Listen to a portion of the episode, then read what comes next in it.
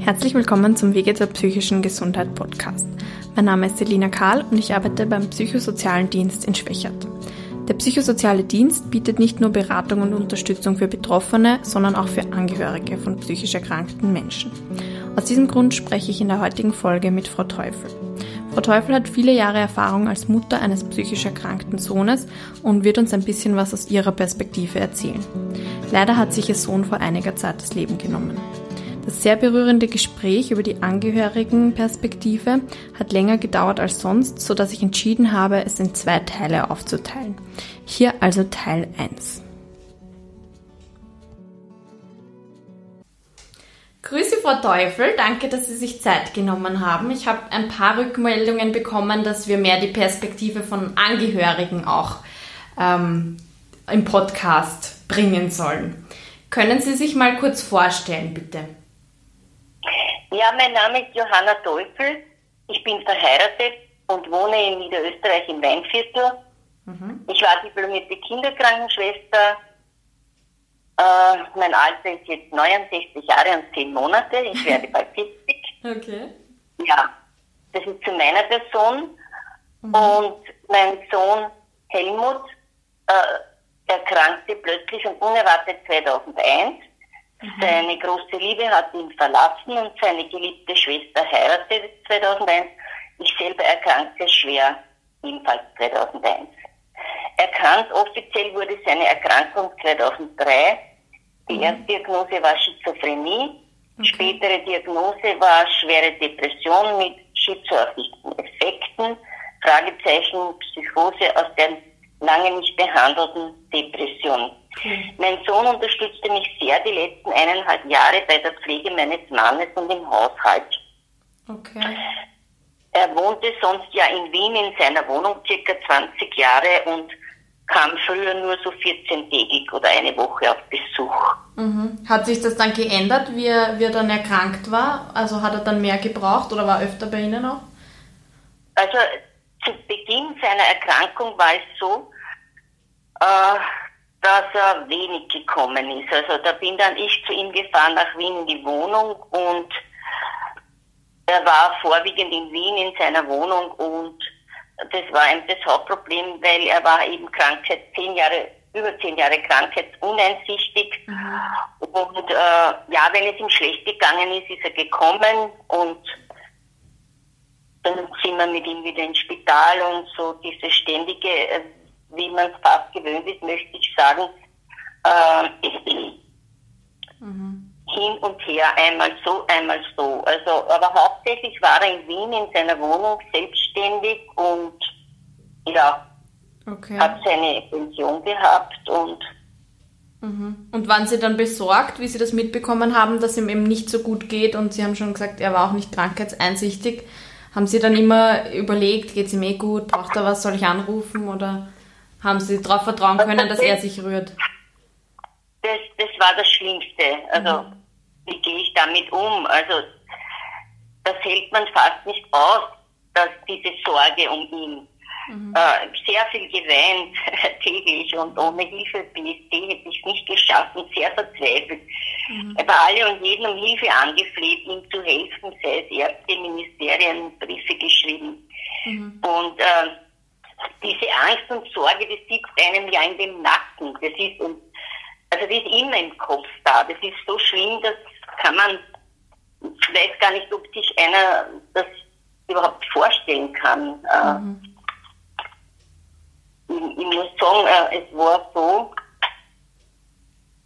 dass äh, man versucht hat, ihn zu unterstützen in, in allen Angelegenheiten, die er halt zugelassen hat und wollen hat äh, vor allem finanziell mit Zigaretten und Lebensmitteln und mhm. aber die Sorge und die Angst um ihn, das war das Schlimmste. Also für die ganze Familie, mhm. weil man ja hilflos war und also auf allen Wolken gefallen ist, weil man ja nicht damit rechnet. Also er ist normal in seine Arbeit gefahren und dabei hat er schon lange keine Arbeit gehabt. Also das war, mhm. das war ganz, ganz schlimm. Das war das Schlimmste, was ich je in meinem Leben erlebt habe, also zu diesem Moment. Und ich habe halt versucht, bei Problemen aller Art, für, also immer für ihn da zu sein, nicht nur ich, auch meine Familie. Mhm. Also da war ihm das Wichtigste, ihm Sicherheit, Geborgenheit zu vermitteln. Ich bin für dich da, ich helfe dir, wenn es möglich ist. Also mhm. Mit ihm überall hinfahren, Krankenhaus etc., einkaufen. Also. Aber wenn er natürlich sehr unruhig und psychotisch äh, war, ist das sehr schwierig gewesen. Also mhm. weil man nicht weiß, was man tun soll. Also ich habe dann versucht, ruhig zu bleiben, auf seine Probleme und Fantasien einzugehen mhm. und diese als richtig wahrzunehmen, weil in seiner Gedankenwelt äh, war ja das alles Realität in diesem Moment. Können Sie ein Beispiel erzählen, was, da, was da in seiner Realität war? Was da in seiner Realität war? Ja. Also das waren einfach, äh, er wird bedroht, mhm. äh, er ist vergewaltigt worden und also mhm. ja, das waren so, so das, was das Schlimmste war.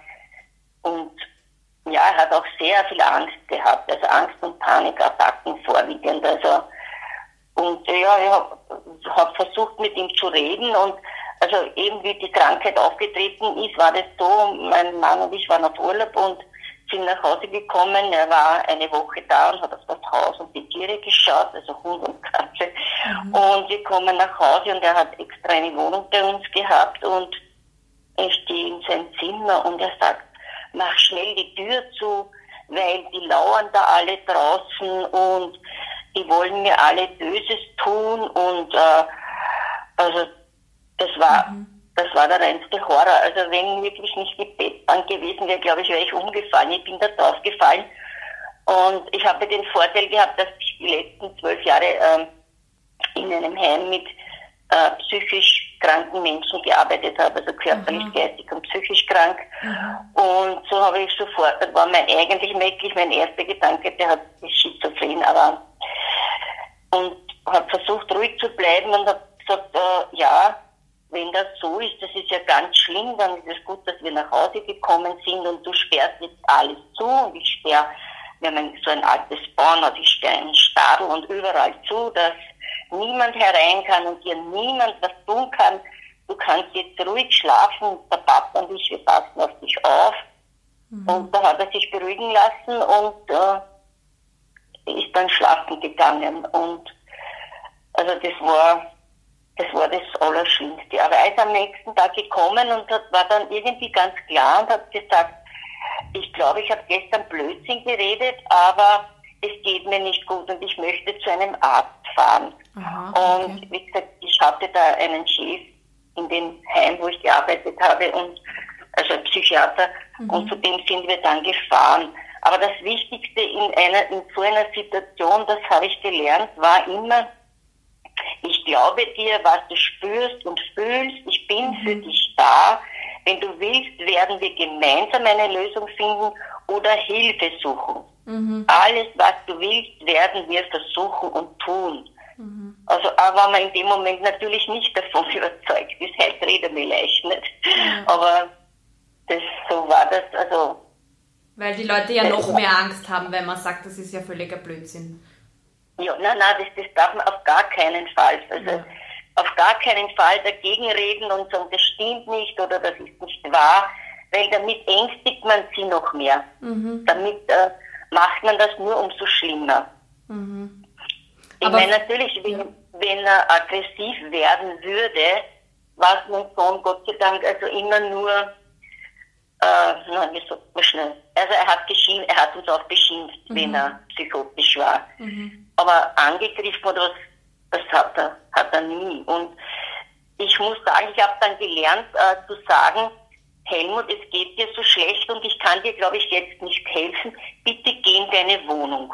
Okay. Das hat sehr lange funktioniert. Mhm. Und äh, bis es dann halt wirklich äh, zu einem Krankenhausaufenthalt wieder gekommen ist und eigentlich es so schlimm war, dass der, äh, die Polizei dann gekommen ist, äh, wie er wieder zu Hause war und also er hätte angeblich am Telefon jemanden bedroht mhm. mit dem Leben, also er die gehören umgebracht, soll er gesagt haben. Und äh, er wurde von der Polizei abgeführt und ist dann in ein normales Gefängnis gekommen nach Korneuburg mhm. und erst auf meine Initiative, dass ich sämtliche Befunde gefaxt habe und gesagt habe, dieser Mensch ist psychisch krank, der gehört auf eine Psychiatrie, auf mhm. eine geschlossene. Mhm. Und das war so, die hat dort der Schlag getroffen. Die haben das gar nicht gewusst, dass der eine psychiatrische Diagnose hat. Also okay. die haben sofort was unternommen und er ist dann äh, Gott sei Dank äh, in die Josefstadt gekommen. Da gibt es eine eigene psychiatrische Abteilung für solche Menschen. Mhm. So was gibt es, glaube ich, auch in Niederösterreich in Göllersdorf mhm. auch und in, ich glaube in Mooröhling auch. Also er ist dann von dieser Josefstadt, als dieser Prozess, dieser angebliche Prozess vorbei war, ist er dann nach Mooröhling gekommen. Mhm. Krankenhaus, Landesklinikum Mooröhling heißt er jetzt. Mhm. Und äh, das war dann sein großes Glück und unser Glück, weil in diesem Moment äh, ist es bergauf gegangen. Also, weil er da verpflichtet ja. worden ist, Medikamente zu nehmen oder was war dann da anders? Naja, es war eigentlich so, äh, äh dass er die Medikamente nehmen musste, mhm. zwar, zwar für sechs Wochen, bis es ihm besser, also bis er normal war quasi wieder. Und dann äh, konnte er darüber selbst entscheiden, ob er das weiternehmen will oder nicht. Okay. Weil er hat ja nichts angestellt gehabt. Dieser mhm. Prozess ist ja quasi äh, nur nichts ausgegangen. Aber es war einfach in Neuöling eine andere Atmosphäre, äh, also so als wie, wie es wir gekannt haben. Sie dürfen nicht vergessen, wie lange das her ist. Mhm. Und das erste Mal, als ich angerufen habe, hat man mir gesagt, können Sie vielleicht zu einem Gespräch herkommen und so war man sehr, sehr vorsichtig und, und so hat so quasi, will nicht sagen gebettelt, aber halt schon sehr gebeten und gesagt, natürlich, selbstverständlich, das war das, was wir immer gesucht haben. Mhm. Es muss ein Gespräch geben mit äh, Arzt, Patient und Angehörige, wenn der Patient natürlich zulässt. Ja. Immer die Voraussetzung. Mhm. Ja, und das war ein Wahnsinn. Also wir haben unser Kind nicht mehr wiedererkannt. Also der war völlig gesund sozusagen mit einer minimalen Medikation.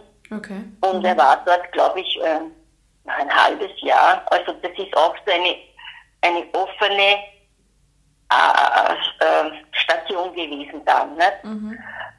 Aber er musste dort bleiben, äh, weil das Gericht schon so etwas angeordnet hat, also dass er jetzt betreut werden muss. Also okay. mhm.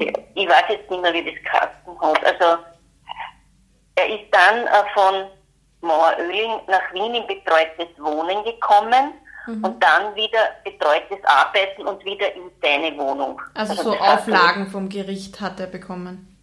Ja, ja, mhm. ich hab's vergessen, wie das heißt. Mhm. Es waren ja, wir haben ja das Wollen die ganze Zeit, dass endlich ja äh, was, also nichts passiert in dem Sinn, dass er jemand was tut, mhm. sondern dass da etwas weitergeht, weil es ist ja so, wenn jemand krank ist, dann geht er ins Spital und wird wieder gesund, ja, bei den psychisch Kranken. Die Eltern und Angehörigen glauben dasselbe, das ist aber nicht so, und bis man das versteht und kapiert, sage ich einmal, das dauert sehr lange und mhm. dann wird auch noch immer gesagt, na ja, das kann vorübergehend sein und das wird nicht lange dauern aber nach zehn Jahren, da sagt man dann schon, naja, ich glaube, der Zug ist abgefahren. Also so vernünftig ist man dann.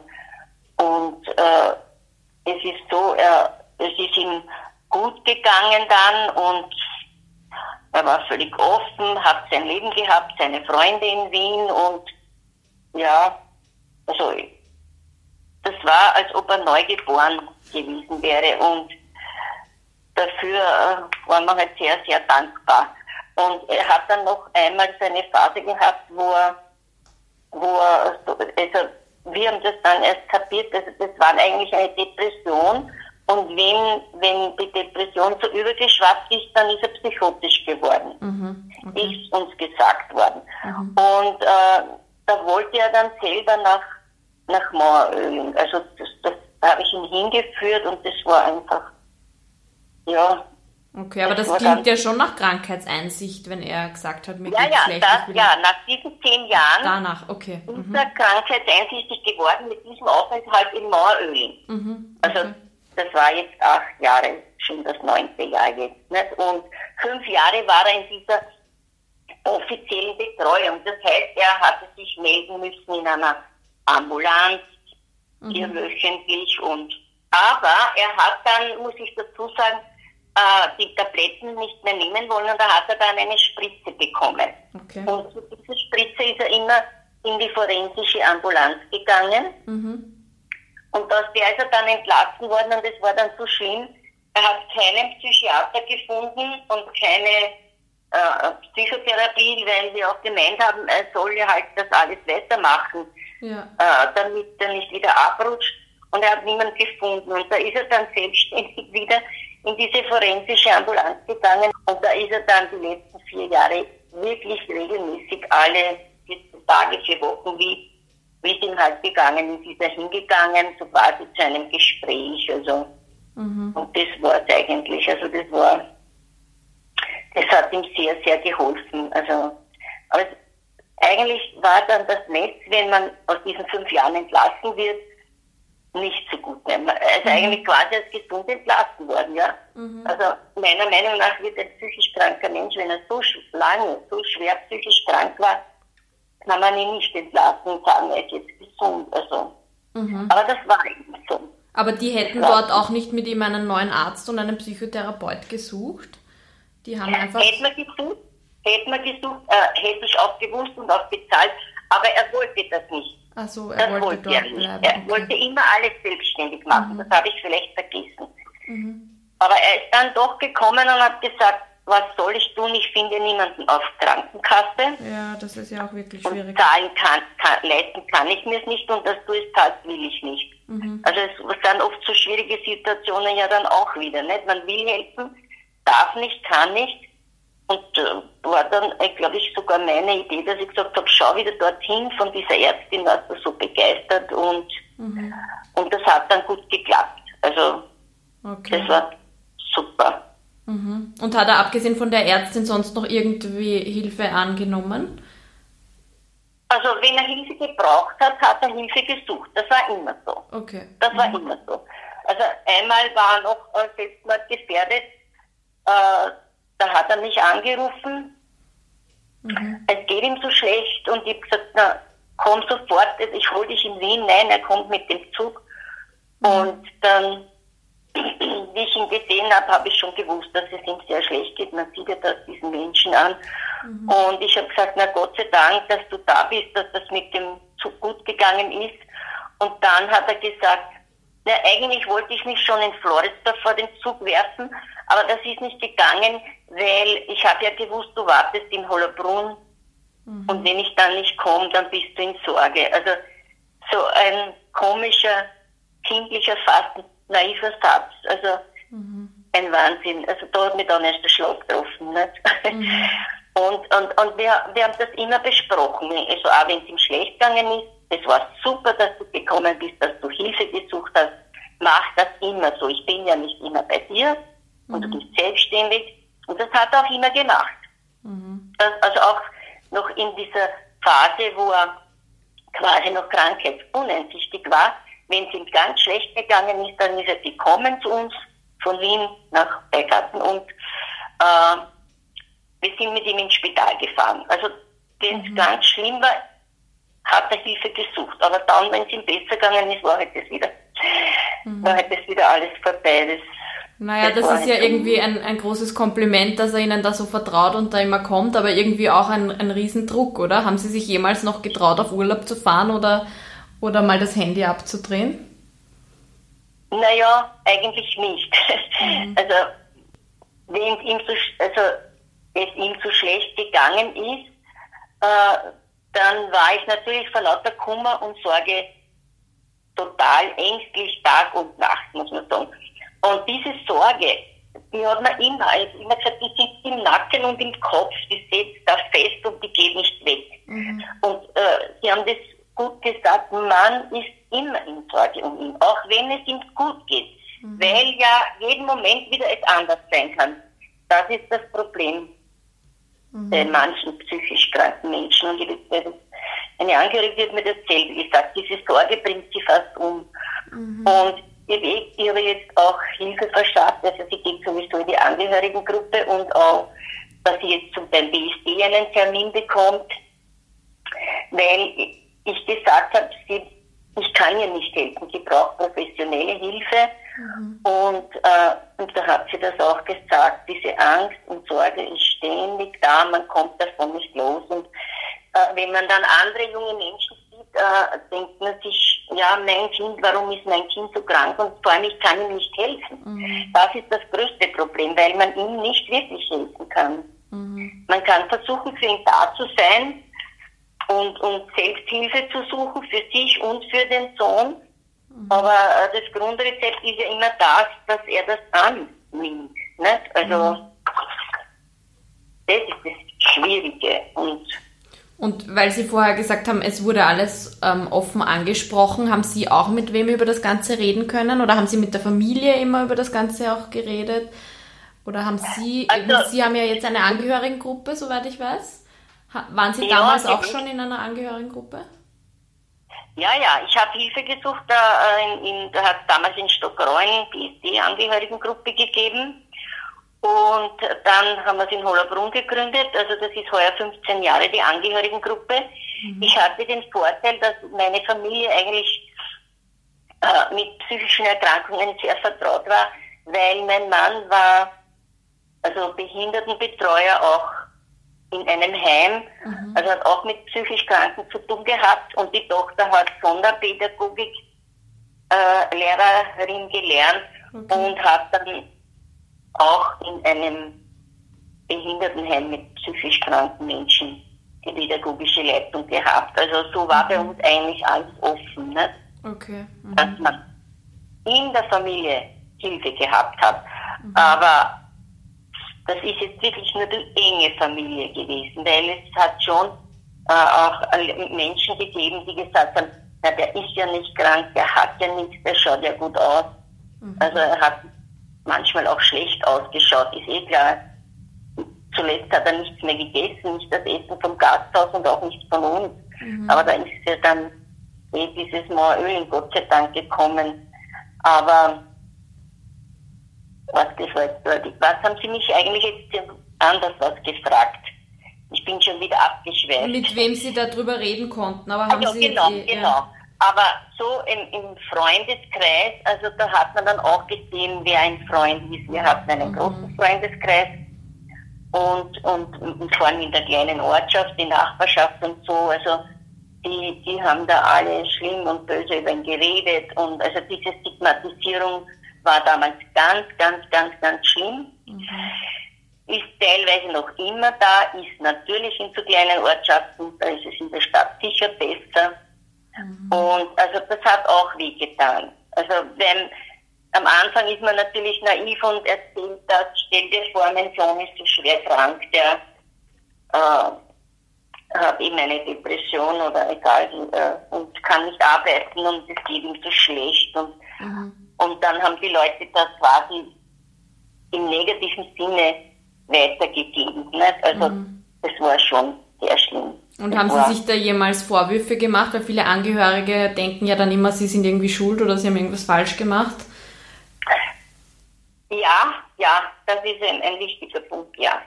Ich habe mir immer Vorwürfe gemacht, weil mein Sohn äh, hat mit drei, zwei Jahren äh, so eine schwere Meningitis gehabt und eigentlich hat es geheißen, als Spätfolge kann man im Erwachsenenalter eben eine psychische Erkrankung bekommen aufgrund, aber mhm. mein Sohn, der war ganz normal und äh, ist, war sehr gescheit, also der hat Matura und äh, also studiert ein bisschen und einen super Job gehabt. Also er war, war nicht war nicht die Idee davon, dass der jetzt irgendwann einmal psychisch krank wird. Da mhm. habe ich mir schon oft gedacht, vielleicht hätte ich mehr aufpassen sollen auf ihn. Er war immer sehr ruhig und sehr introvertiert. Er war einfach so dieses ganz brave Kind, das alles ganz in Ordnung macht und ja, also ganz genau und äh, mhm.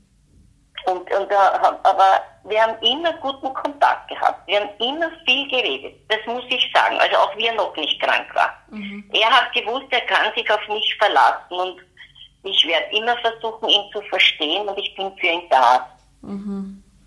Ich glaube, mehr kann man eh nicht machen, als in Kontakt bleiben, oder? Wie hätten Sie das voraussehen sollen? Naja, das, das Schuldgefühl war eigentlich in dem Sinn, ja, weil ich ja berufstätig war. Ich, ich habe meinen Beruf ausgeübt. Mhm. Es war zuerst eine Oma im Haus und dann haben wir eine Tante gehabt, die geschaut hat auf die Kinder und da war dann schon sehr viel, vielleicht habe ich da was übersehen oder versäumt und mhm.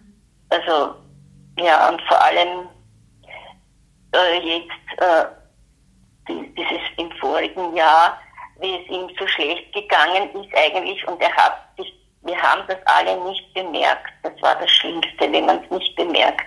Mhm. Ich, das, aber er war wie immer. Das ist, äh, wenn ein Mensch so von Haus aus schon so ruhig ist und er hat ja viel gelesen, gelesen und seine Musik, Gitarre gespielt und ja, äh, ich, manchmal habe ich gesagt, er ist einfach zu gescheit für diese Welt. er hat auch mit den Freunden ein bisschen Probleme gehabt, überhaupt so lange noch auf dem Land gelebt hat. Mhm. Weil er hat immer gesagt, was soll ich mit dir reden? Okay. Ja, jeder liest ständig äh, Bücher von mhm. Nietzsche und wie die alle heißen, diese ganzen mhm. Literaten. Also, ja, mit so, da hat er halt nicht wirklich Anschluss gehabt in dem Sinn.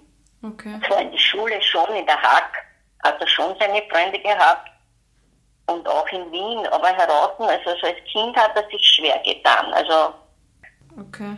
Und konnte man Ihnen in der Angehörigenberatung oder in der Angehörigengruppe irgendwie diese Schuldgefühle nehmen? Oder, oder kriegt man die nicht weg? Also man, wir reden sehr viel darüber in der Gruppe, über die Schuldgefühle und das nicht helfen können und das tut auch wirklich allen gut, aber weg kriegt man es nicht. Mhm. Zumindest nicht der Personenkreis, den ich kenne und also auch ich selbst. Also ich werde mich immer schuldig fühlen.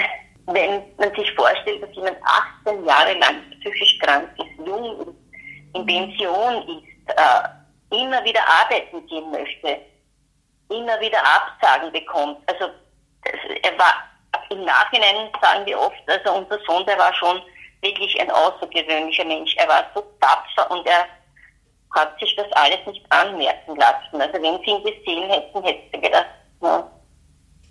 mhm. normaler junger Mensch, ja, nichts Besonderes. Und er hat also nicht eher alle psychisch kranken Menschen leiden sehr unter diesem Zustand. Das glaube ich sehr. Ja, ich glaube, ich weiß nicht, ob ich das gesagt habe. Ganz wichtig ist vor allem, wenn man sich leisten kann, dass man äh, finanziell unterstützt. Also mit Zigaretten und Lebensmitteln. Ich sage das jetzt sehr bewusst, Zigaretten, weil ja alle schreien, na, das ist auch nicht gut, jetzt ist er eh so krank und jetzt raucht er so viel. Aber ich habe mich von den Psychiatern überzeugen lassen, dass es besser ist, äh, dass sie Zigaretten rauchen, als äh, sie sind so unruhig. Und ich habe noch keinen psychisch Kranken getroffen, der nicht raucht. Also das muss ich auch sagen. Okay. Es kann sich keiner erklären, warum das so ist, aber scheinbar wirkt das irgendwie beruhigend. Ja, na, dass es beruhigend wirkt, das stimmt auf jeden Fall. Wahrscheinlich, nicht? Also das, das habe ich immer äh, darauf geachtet. Also mhm. Sie haben da auch noch eine Frage, wie gelingt es mir, dem Erkrankten nicht zu viel abzunehmen? Mhm. Ja. Das war, ja, das war bei uns nicht der Fall, da er ja ständig in Wien in seiner Wohnung mhm. wohnte und dort war in diesen 18 Jahren.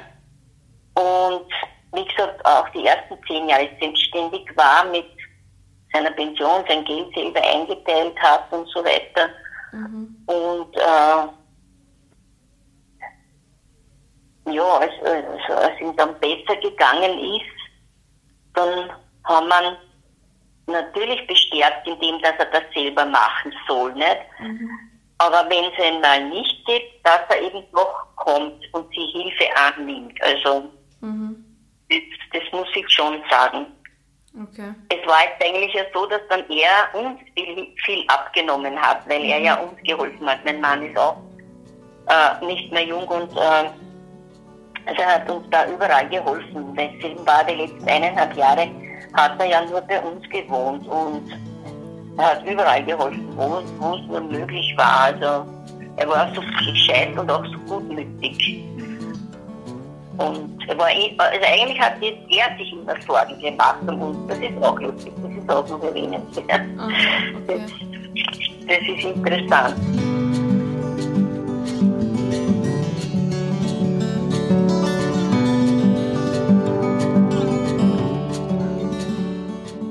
Vielen Dank fürs Zuhören. Der zweite Teil der Folge wird in ein paar Tagen erscheinen. Abonnieren Sie doch den Podcast, um sofort die neue Folge zu erhalten, sobald sie da ist. Gerne können Sie den Podcast auch auf Ihrer Podcast-App bewerten, damit auch andere Personen den Podcast finden können. Natürlich können Sie den Podcast interessierten Leuten auch direkt empfehlen. Wenn Sie persönlich Anregungen, Kritik oder Nachfragen an uns richten wollen, schreiben Sie bitte ein E-Mail an s.karl.psz.co.at. Genauere Informationen finden Sie auch auf unserer Webseite psz.co.at und in der Podcast-Beschreibung.